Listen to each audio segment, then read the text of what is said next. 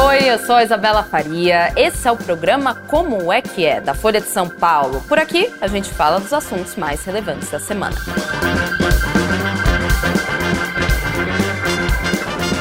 As atualizações da guerra Israel Hamas. A invasão a Gaza por terra começou. A gente vai falar sobre isso hoje no Como é que é. Vamos falar um pouquinho das últimas movimentações de ambos os lados desse conflito e vamos falar também do primeiro-ministro Benjamin Netanyahu que está sofrendo pressão por todos os lados, tanto internamente quanto mundialmente. O globo está de olho nesse conflito a partir do momento que a crise humanitária em Gaza avança cada vez mais. Como estamos fazendo nas últimas semanas, estamos atualizando vocês das estratégias, das movimentações de Israel e Hamas neste conflito e ninguém melhor para fazer isso do que Igor Gilov, repórter especial aqui da Folha, que está vindo, que está aceitando nossos convites para falar de todas essas movimentações que vem acontecendo nessas últimas semanas, certo, Igor? Desde o dia 7 de outubro, quando esse conflito começou. Obrigada por vir novamente. Obrigado aí pelo convite, obrigado a todo mundo. É, é estamos já chegando quase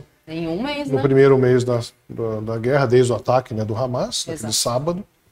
E a gente está num ponto, como você disse, muito importante, aparentemente, aí, de certo, uma certa inflexão, uma nova fase da guerra, como o governo de Israel tem dito, que é essa invasão por terra. Ela começou na sexta-feira à noite. Ela já vinha acontecendo, algumas incursões, eles faziam como se fossem testes. Né? Você Perfeito. voltava com alguns tanques, voltava, alguns soldados, voltava, para ir testando o poder de reação do Hamas e testar, digamos, o, o ambiente, né? ver Sim. o que está acontecendo. É, o que aconteceu foi, eles fizeram, aparentemente, por enquanto, eles estão fazendo um, um movimento que se chama, né, em estratégia militar, de movimento de pinça. Eles estão vindo pelo norte de Gaza e pelo sul, não de, da faixa de Gaza inteira, mas daquela área que inclui, que começa na capital, que se chama Cidade de Gaza, Perfeito. que foi aquela região que Israel pediu para os civis saírem.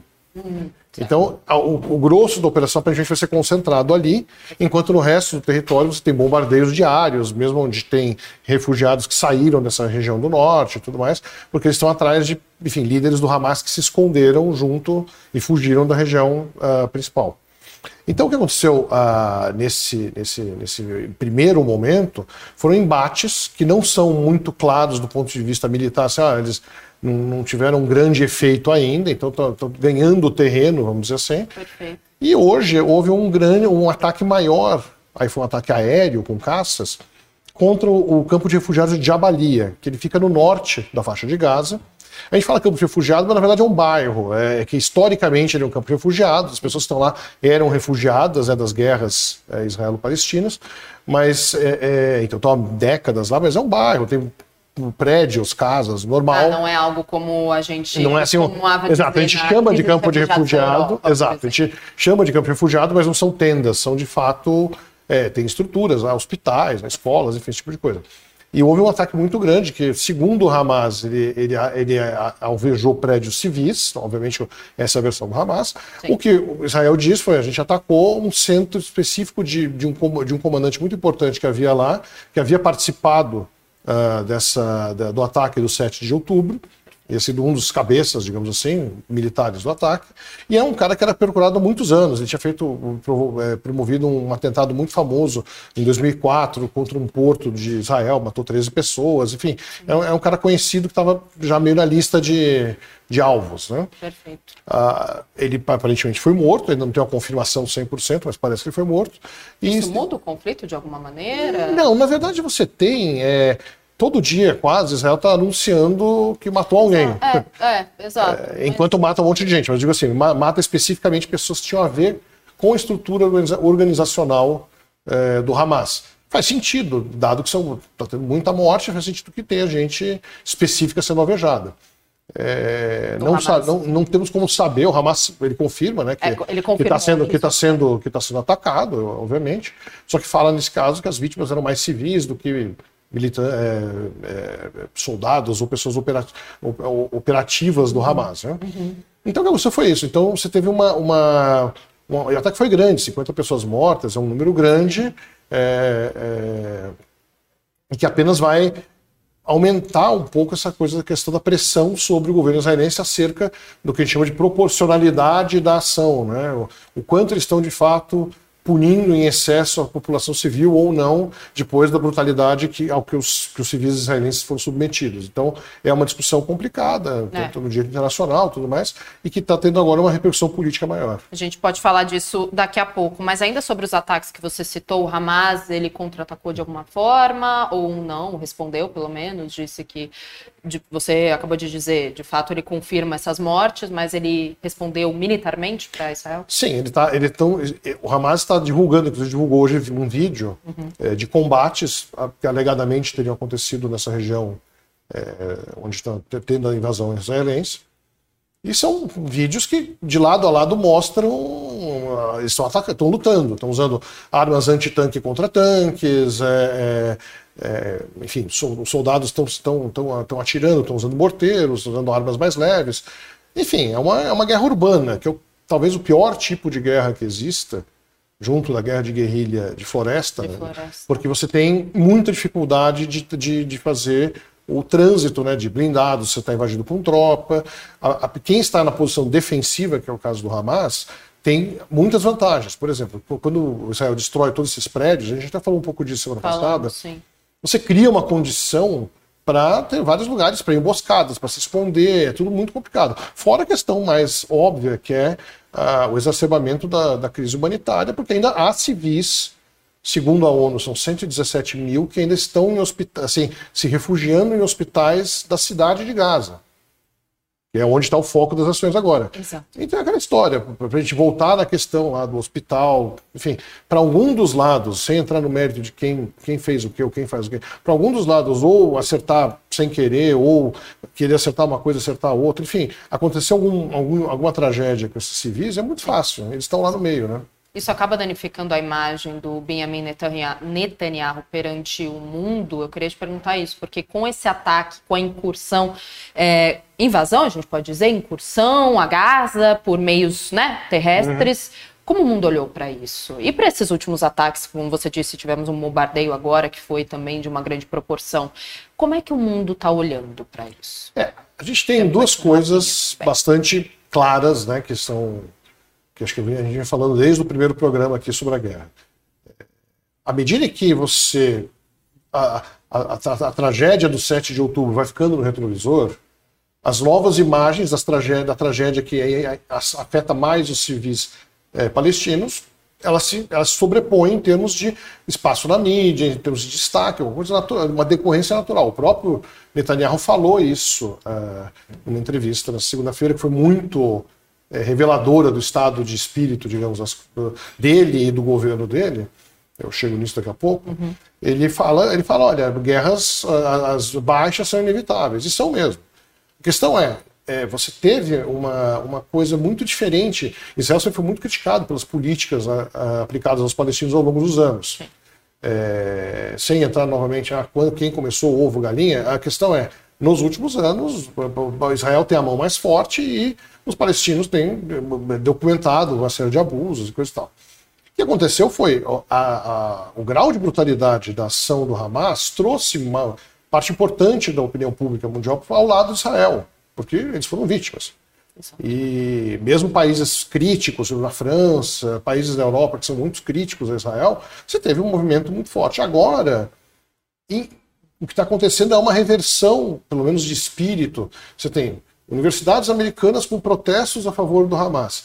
Não, não faz nenhum sentido na minha cabeça, como, por exemplo, uma feminista faça um, pro, um, protesto a favor do Hamas, dado que eles são, eles brutalizam as mulheres deles e as dos outros. A gente viu, vou... a gente viu vídeos, inclusive, Sim, de uma isso. mulher, exato, de uma mulher na caçamba de uma caminhonete. Exato. E assim, é essa, essa, essa refém alemã que foi colocada num caminhão e mostrada como uma um prêmio de guerra, esse tipo de coisa. Exato. Fora as políticas do Hamas para mulheres palestinas, que, enfim, ele é, um, ele é um grupo fundamentalista islâmico, onde os direitos são a leitura que eles fazem do, do islamismo, que não é a leitura majoritária, é a leitura estrita que, que diminui muito o espaço da mulher na vida pública. Perfeito. Mas vamos pular essa parte e ao que está acontecendo politicamente. Isso. Protestos em universidades, faculdades dos Estados Unidos, por exemplo, campos, pessoal protestando a favor do Hamas, contra Israel.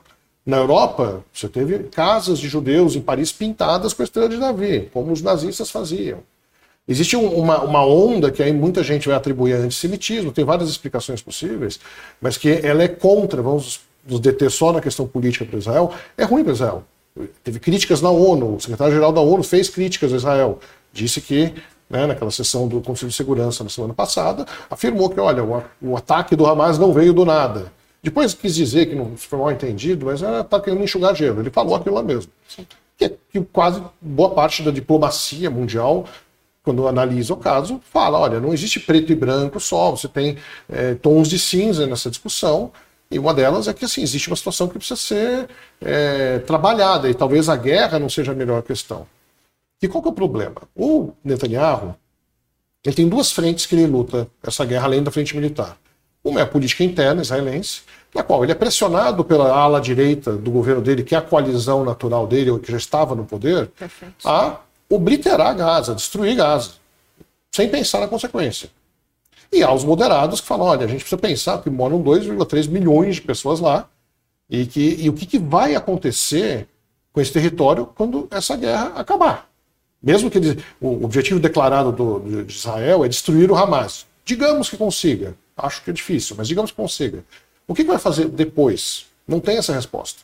Aqui e ali, ministros israelenses falam uma coisa ou outra. O ministro da Defesa disse que ah, a gente vai ter uma vida em Gaza que não vai mais ter ligação com Israel. Muito bem, mas quem que vai mandar? A Autoridade Nacional Palestina, que comanda a Cisjordânia, reconhecida pela ONU, foi expulsa de Gaza pelo Hamas em 2007. Talvez, mas a população não confia na Autoridade Nacional Palestina porque é um governo corrupto que é conhecido por desviar todo o dinheiro que eles recebem de ajuda internacional. É uma tragédia, na verdade, é um horror de governo que não, é, não tem confiança na população. É, você tem essas duas pressões se colocando.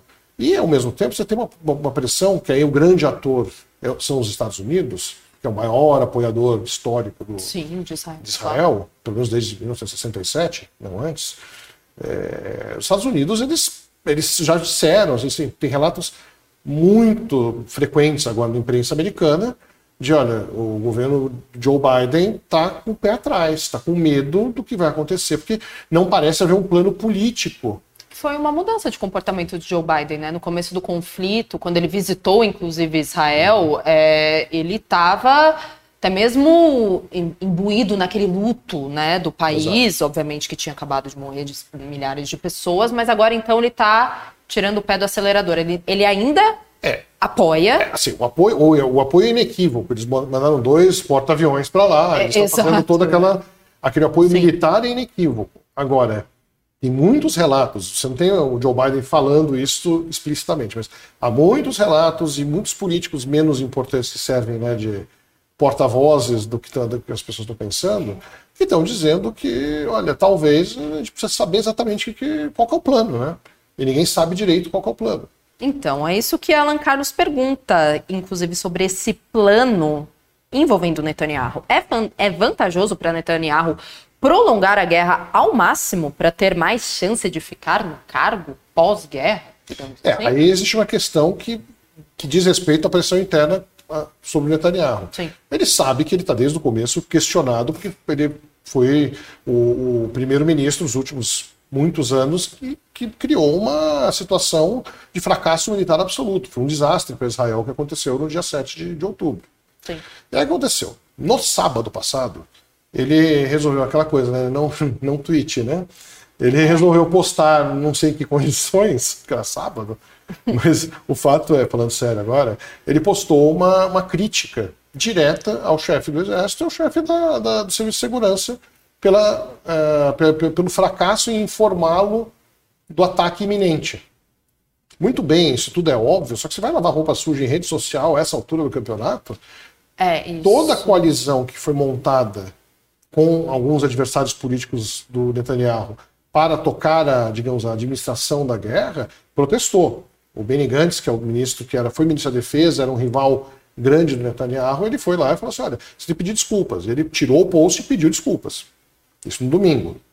Então, você já vê um, uma pessoa que está numa situação, talvez não muito, de uma estabilidade política interna muito, muito boa. Chega na segunda-feira, é, ele, ele dá uma entrevista coletiva com um tom super duro, super agressivo, é, e muito na defensiva, na qual ele, ele, ele é questionado por um repórter e fala assim: olha, é, você vai renunciar? Aí você começa a pensar: imagina é, logo depois do 11 de setembro, que é como os israelenses têm comparado do ponto de vista de impacto emocional no país, Perfeito, é, alguém chegar para o George Bush naquele momento, depois ele foi obviamente esculhambado, mas sim. naquele momento chegar e falar assim: ô, ô presidente, você vai renunciar porque foi um desastre você deixar os terroristas atacar os Estados Unidos? Então, já foi uma coisa dura. E a outra questão que ele fala, ele fala o seguinte: olha, ele, ele fala, não vou renunciar, e fala: olha, pedir um cessar-fogo a Israel agora é equivalente a pedir que a gente se renda aos terroristas.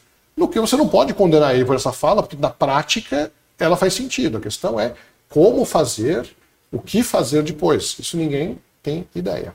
Pelo então, é. menos ninguém é. fala.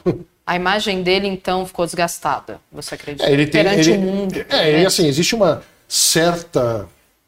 Não vou dizer que é um consenso, mas existe uma, uma, uma um movimento muito forte na política israelense. Eu estava falando com, com, com, pessoas hoje em Tel Aviv que conhecem bem a, a política interna lá, falam o seguinte: olha, é, o, o, Netanyahu, ele tá. Ele sabe que ele está jogando com as último, o último crédito de ficha no fliperama lá. Não tem muito mais ficha. Ele está jogando no crédito. Ele vai tentar esticar, e aí respondendo a, a, a, ao Alan, é, a gente, eu creio que ele assim, joga em favor dele esticar a guerra. Só que eu não acho que o establishment militar israelense e político vai deixar isso acontecer de forma só, só ao, ao, ao bom grado do Netanyahu. Acho que agora, de fato, eles vão ter que achar um, como se fala, né, um way out, né, um caminho para sair dessa situação que puna o Hamas de forma decisiva. Não sei dizer como isso vai acontecer, mas talvez essa parte do plano funcione, eu não sei. E, e, o Netanyahu, na minha opinião, ele tem pouquíssima chance de sobrevivência política depois disso. Perfeito. Você falou de manifestações que a gente viu no mundo. Você citou dos Estados Unidos, que manifestações, enfim, a favor do Hamas.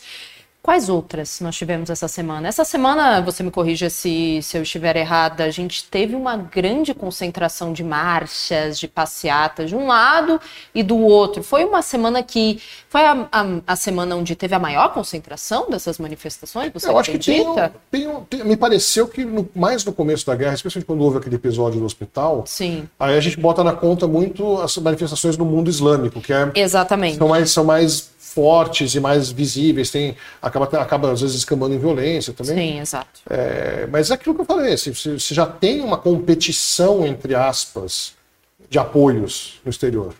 Então você tem, ah, aconteceu no Brasil isso, marcha pró-Palestina, marcha pró-Israel. Que aí começa aquela confusão. Ah, você ser pró-Palestina acaba se confundindo nesse contexto com ser pró-Hamas, e não é a verdade também. É, assim como você ser pró-Israel na, na, questão do terrorismo, não significa que você vai ser defensor das políticas de Estado de Israel para com os palestinos. Existe uma série de caminhos intermediários que tem que ser, tem que ser analisados. E as marchas, como qualquer protesto, sempre caem no extremo, né, dos dois lados. Não existe é, área cinzenta, existe claro escuro só. Você não tem nada que você diga assim, olha, é, na verdade talvez seja um pouco turvo aqui o, o que a gente tem que analisar. Né? Houve um incidente em um aeroporto russo, né, em uma dessas manifestações, ou até mesmo manifestações no sentido literal da palavra, né, Essas, nesse ato de quase uma perseguição. O que aconteceu? Esse, esse, foi um dos episódios mais insólitos que eu vi nesse processo desde que essa guerra começou. Porque, ok, existe é, atos antissemitas sendo cometidos na Europa, quem é antissemita nessa hora vai se colocar para fora e acho muito provável que a gente vai estar discutindo num futuro não muito próximo a volta, porque vai ter um problema com as populações muçulmanas na Europa e vai ter a volta de governos de extrema direita, acho que é quase uma inevitabilidade dentro desse contexto. É bem pessimista, mas acho que é meio isso que pode acontecer. Sim. Mas o que aconteceu na Rússia foi o seguinte: existe uma região chamada Daguestão. É uma república uhum. autônoma no Cáucaso, que é a região sul do, do da Rússia, que é perto da Armênia, do Azerbaijão, do, do, do, do, da, do Mar Cáspio e do Mar Negro. Essa região tem lá uma república mais famosa, a Chechênia, que teve duas guerras Sabemos. entre a Rússia e os governos separatistas. Acabou que o Putin manda lá e instalou uma família de ditadores, que agora está já no filho, porque o, o pai foi morto, é, que é o Kadyrov, e ele, ele, controla bem aquela região. O Daguestão também. Ele, o Putin, quando quer apoio, ele vai para o Daguestão e sai na rua, porque as pessoas gostam dele lá. Que aconteceu foi, o aeroporto internacional de lá estava recebendo ainda voos de Tel Aviv, de companhias russas. E no domingo à noite, ele recebeu um voo de uma empresa chamada Red Wings, que alguém começou a espalhar por redes sociais, canais de Telegram, para dentro de certamente grupos bem direcionados, target, né, da, da sociedade local lá, o pessoal mais radicalizado, que já está em, em, grupos que falam mal de, de Israel e tudo mais, ele falou assim: olha, tem um avião cheio de judeus chegando aqui. E as pessoas foram para o aeroporto, invadiram o aeroporto e começaram a caçar as pessoas lá dentro, procurando israelenses e judeus. Uma, cena de. Existe a palavra pogrom, que é pagrão em russo, que é, foi criada em 1880 e pouco, quando teve as perseguições de judeus no fim do Império, do fim do século XIX, eh, no Império Russo. É uma palavra que é uma contração que significa destruir, mais ou menos isso. É um verbo que você contrai, mas é, é destruir bastante, é matar. O pogrão é isso. Você vai lá e, e caça a pessoa, bate ela. Os nazistas fizeram isso, houve outros episódios na Rússia também, e virou uma palavra de uso geral, não só para judeus, para qualquer minoria étnica que é perseguida. Certo. O que aconteceu lá foi uma tentativa meio desastrada, porque a polícia chegou, prendeu 60 pessoas, pessoas, não aconteceu nada, as pessoas ficaram no avião esperando para sair. Mas assim, é uma coisa virou, obviamente, um, uma confusão. E o Putin, ele que não é bobo nem nada, já trouxe isso para dentro desse contexto maior de briga dele com o Ocidente. Ele acusou a Ucrânia e o serviço secreto do, do, dos países europeus, dos Estados Unidos, de ter feito esse, esse incentivo por rede social. Eles teriam manipulado grupos para para fazer a, a, a, a, não, não, eles não teriam criado os grupos naturalmente eles estavam lá as pessoas que os malucos que foram lá eles estavam lá mas que eles teriam sido manipulados precisa ter um, muita imaginação né, para achar que a CIA ia conseguir fazer tudo isso, mas o, o serviço secreto é, ucraniano que é muito eficaz em fazer coisas, mata gente dentro da Rússia, já fizeram várias coisas. Mas talvez, acho que é, é, ele usou naquele exato momento para elevar o tom novamente contra o Ocidente falar: olha, essa é uma guerra que tem lados. Se você quer achar quem está do lado certo, veja quem a gente está combatendo na, quem, quem, está combatendo as elites europeias e ocidentais na Ucrânia, nós. Então, palestinos, vocês têm que combater as elites ah, é, europeias, ocidentais. Isso é, é, é, dentro desse contexto de embate mundial que a gente tem, de grande tensão, de desorganização da ordem do mundo que a gente está hoje. Claro que Putin não perderia a oportunidade de citar a Ucrânia, porque, lembramos, ainda há um conflito acontecendo por há lá. Uma guerra na Ucrânia que está num momento muito delicado para Kiev, justamente pelo fato de que as atenções do mundo estão todas direcionadas para o Oriente Médio, é, e você tem uma eleição nos Estados Unidos, na qual os rivais do atual governo, né, que são os republicanos, do Donald Trump, estão querendo tirar o dinheiro da, da Ucrânia em oposição ao, ao, que o Joe Biden, que é o atual presidente, que é democrata, tem feito, que é dar um monte de dinheiro para eles. Então, uh, existe uma, uma, uma, negociação complexa de orçamento e que vai avançar.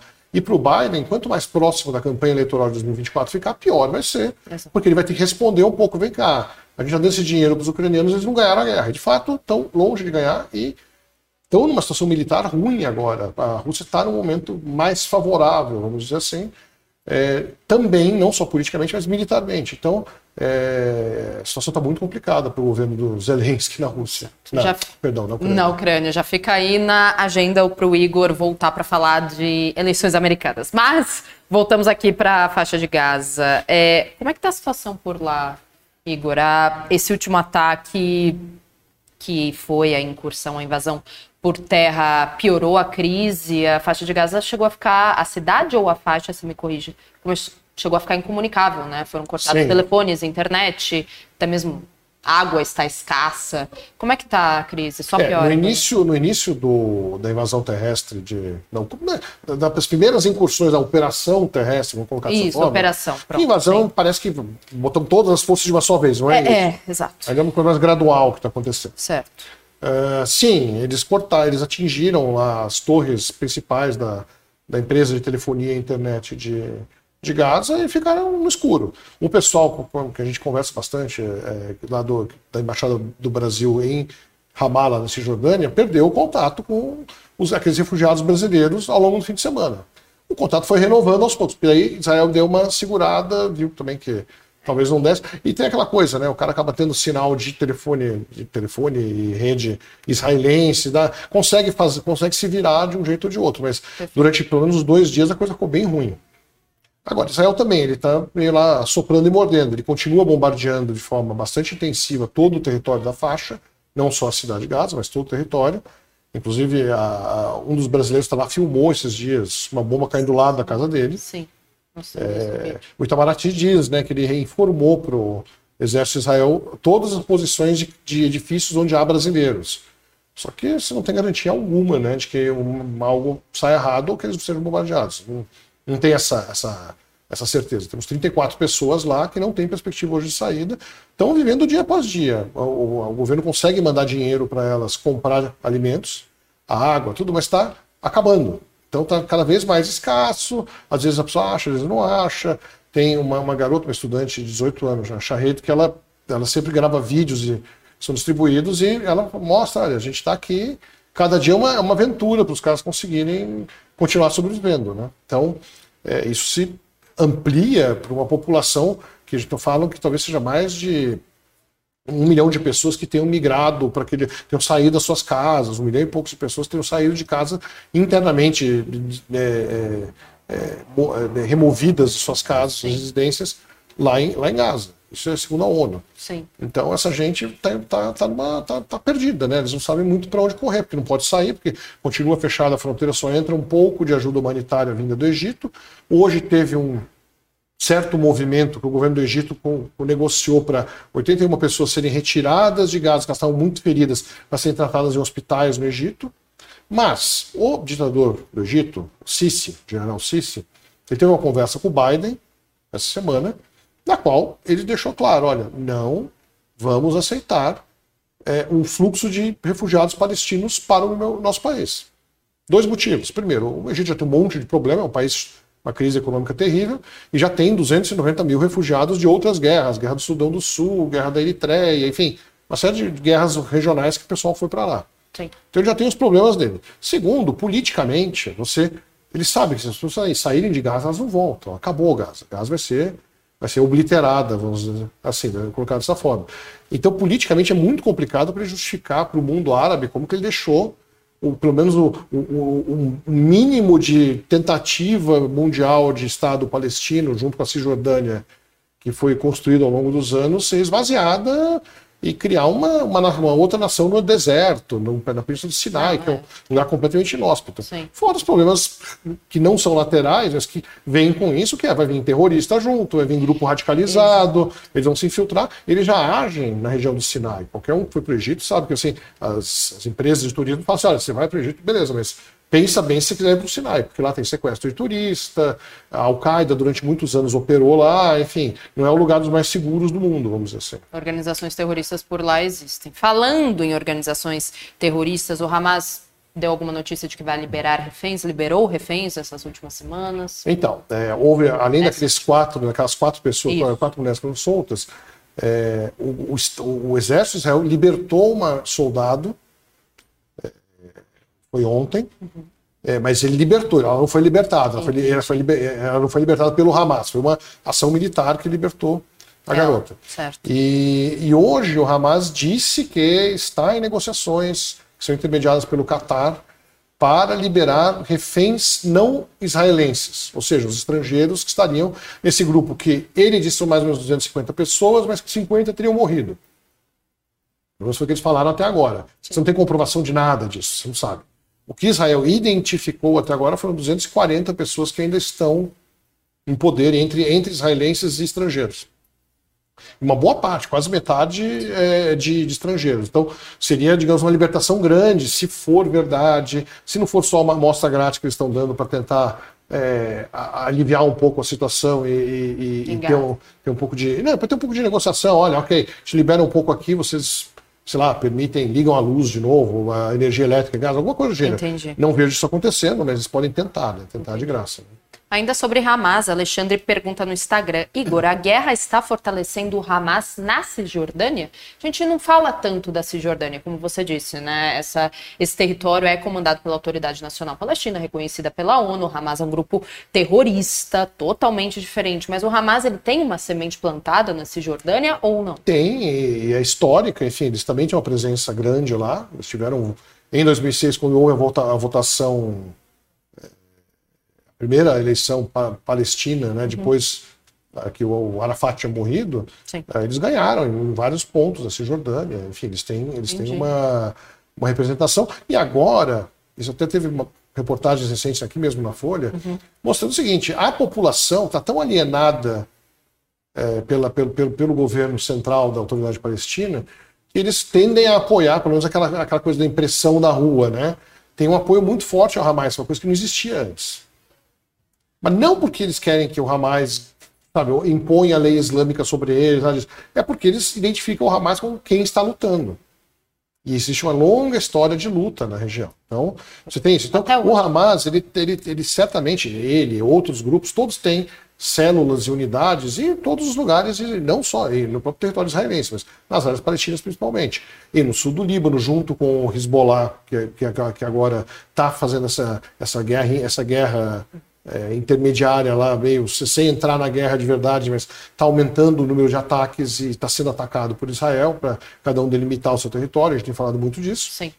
E agora no sul do país você tem os rebeldes do Iêmen, que são apoiados pelo Irã, como o Hamas, como o Hezbollah, como a Jihad Islâmica e como a Síria. Então todos os países que eles chamam eixo da resistência. O Iêmen tem rebeldes lá que então, jogaram hoje mesmo mísseis contra é, Eilat, que é um, um resort famoso no sul de Israel, no Mar Vermelho. As pessoas costumam ir para mergulhar. Ou seja, a escalada regional. Então, exato. na semana, há duas semanas, eles tinham tentado a mesma coisa. Um navio americano que estava na região interceptou os mísseis. Dessa vez, Israel mesmo interceptou os mísseis e soltou um comunicado: olha, a gente está patrulhando aqui, está chegando, um dos porta-aviões americanos está indo para essa região, vai atravessar o canal de Suez, vai chegar lá. Então você tem é, vários sinais também para as pessoas: olha, para de brincar, vamos dizer assim.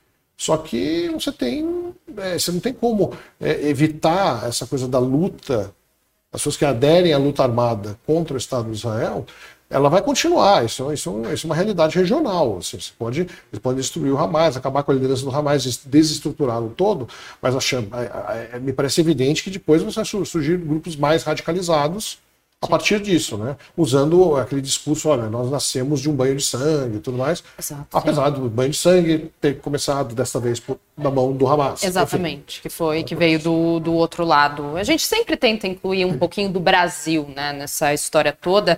E a gente teve diversas manifestações dos brasileiros, né, na última semana, tanto aqueles que moram na faixa de Gaza, você citou a jovem menina que faz de muitos vídeos mostrando como está a crise humanitária por lá, mas a gente tem também pessoas alistadas no exército de, de Israel. Quais depoimentos que você destaca de ambos os lados? É, eu acho que assim, você tem é, pessoas que foram para lá voluntariamente ou chamados porque eram reservistas, exato, né? Exato. Tem as duas coisas. Uhum. Pessoas que têm a cidadania israelense e estão em idade militar. Né? Porque em Israel você fica até os 40 anos, pelo menos, como reservista. Então, é, em algumas especialidades, tipo o cara que opera drone, por exemplo, uhum. ou alguma coisa mais técnica, até os 54.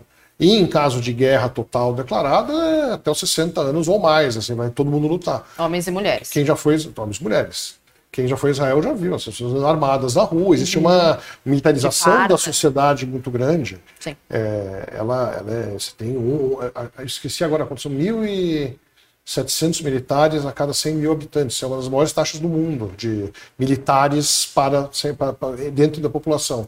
Então é parte, parte do jogo, vamos dizer assim. E esses brasileiros, eu vi algumas declarações é, que, que, são pessoas que falam assim: olha, eu estou indo porque estou cumprindo um dever com o meu país, sou, sou, tenho nacionalidade israelense. Estou é, aqui para defender o Estado, mas não, não queria matar a Palestina, não tenho nada contra os palestinos, eu tenho contra o Hamas, que fez porque o impacto dessa, da, da, do ataque do 7 de outubro, ele é mundial na comunidade judaica. Você conversa com pessoas aqui em São Paulo, as pessoas estão profundamente transtornadas. Muita gente conhecia alguém que ou foi morto, ou que tinha parente que foi morto, ou que está com gente sequestrada, ou que foi pessoas que foram violentadas, aquela coisa horrorosa que aconteceu. Então, existe um impacto e uma, e uma solidariedade entre os judeus, a comunidade judaica, é extremamente forte e que, mesmo que ele tenha uma posição contra o Netanyahu, por exemplo, política, não vai deixar de ir lá e defender o Estado de Israel. Perfeito. A gente, falando de alistamento, acho que a gente pode terminar com essa pequena curiosidade, mas que não é curiosidade, porque como a gente estava começando, conversando antes do começo do programa, muitas pessoas ficaram revoltadas com este fato, que é o filho de Netanyahu não foi convocado para a guerra. Então, o que aconteceu? Porque ele não foi. Ele está em idade, né, de reservista, como você disse, até 40 anos. Ele tem cerca de seus 30. 32. 32 anos. E casa de, fer de ferreiro, né? Espeta de, de pau, pau, né? Como dizem. É aquela coisa, o Netanyahu não tem. O Netanyahu tem uma história interessante, né? Porque o irmão dele foi o único é, soldado israelense que, naquele comando famoso que, que, que foi libertar os reféns uh, israelenses em Entebbe, lá em 1970 e pouco, tem até um filme que, que, que conta essa história, Sete Dias em Entebbe, é, acho que é do Padilha, não sei ele, ele fala o seguinte: ele, ele, o cara que morreu nesse, nesse. O único comando israelense que morreu naquele, naquela operação foi o irmão do Netanyahu. O Netanyahu tem, digamos, tem serviço militar reconhecido, tudo mais. E o garoto, ele, ele, ele era um cara um oficial de comunicações, então já tinha aquela impressão que assim, bom, talvez ele não tenha ido lá muito para a linha de frente, né? Assim, deve ter rolado aquela famosa carteirada, né? Eu não ah. sei, aí, aí realmente eu não vou afirmar nada, porque eu, Estou aqui falando de orelhada. Claro. Mas é, o que é fato é, enquanto um monte de gente está sendo convocada, está indo voluntariamente de volta a Israel, o garoto está em, em, em, Miami? Miami tomando sol, literalmente. É uma situação política muito complexa. Netanyahu falou sobre isso? Ele foi questionado? Eu não vi uma, uma declaração direta dele, mas aí eu posso também estar enganado. Assim, mas eu não, eu não vi ele comentando especificamente essa questão. Fato é que ele está lá, que o filho de Netanyahu está lá em Miami Beach, como você disse, Exato. enquanto pessoas estão de fato na linha de frente. Daniel Graff tem uma pergunta, se a gente tem essa informação, inclusive. Como era a aprovação pública do Hamas antes do 7 de outubro e qual é a aprovação atual, então, entre a população da Palestina? Já não existe nenhum, nenhuma pesquisa Não existe nenhuma pesquisa, é, né? Exato, exato. Havia alguns levantamentos, assim, coisas mais é, como que eu vou dizer, mais, mais, impressionistas e qualitativas do que quantitativas. Você não tem lá um datafolha, digamos assim, falando, vem cá, vocês gostam do Hamas, né? Ou pelo menos não de forma confiável, que não fosse alguma coisa é, bancada por, por, por, pessoas ligadas ao Hamas, tudo mais. Então você não tem uma noção. O que se sabe pelo impressionismo é que o Hamas tem um reino de terror sobre a população de, de Gaza. Ao mesmo tempo, é evidente que eles têm também apoio parcial pelo menos, porque eles representam quem está contra Israel. Então, é uma coisa, uma dicotomia meio complexa lá. Agora, é, eu me lembro, quando eu fui a Gaza muito tempo atrás, é, então não é uma informação nova, não, posso dizer se isso continua, havia muita queixa sobre a forma como o Hamas se, se portava ante a população, queria impor as suas crenças e, e suas práticas, e isso só piorou né, ao longo dos anos. Né? Sim. E agora a gente continua de olho nessa guerra.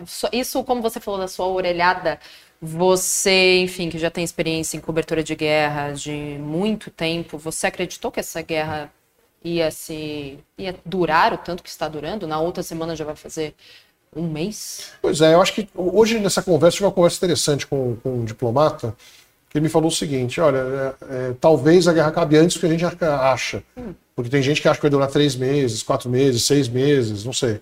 Tem muita gente que está começando a apostar, segundo ele, em Israel, é, na, na, que essa pressão política sobre Netanyahu acabe por deixar os militares uma posição mais forte, deles decidirem que, como resolver a questão militar e tentar acabar com isso o mais rapidamente possível. É, pode acontecer de hoje para amanhã? Não o próprio ministro da Defesa falou em três meses, pelo menos, de, de ação. Então, acho que a gente, se a gente trabalha com esse espectro, me parece que ele é razoável, mas pode ser que haja alguma, algum, algum ponto de inflexão no meio do caminho, que a gente não está percebendo agora, porque, enfim, as bombas estão caindo, aquela confusão toda está acontecendo. Perfeito. Acompanharemos então e contamos com a sua cobertura e também de todos, claro, os repórteres da Folha que estão por dentro do assunto. Igor Guilherme, repórter especial da Folha, muito obrigada Obrigado. novamente por aceitar o convite e por ser sempre tão didático em relação a esse e outros assuntos. Obrigadão, Igor. Obrigado. Até mais. E muito obrigada a você também que assistiu Como é que é dessa terça-feira. Amanhã, espero vocês. Tchau.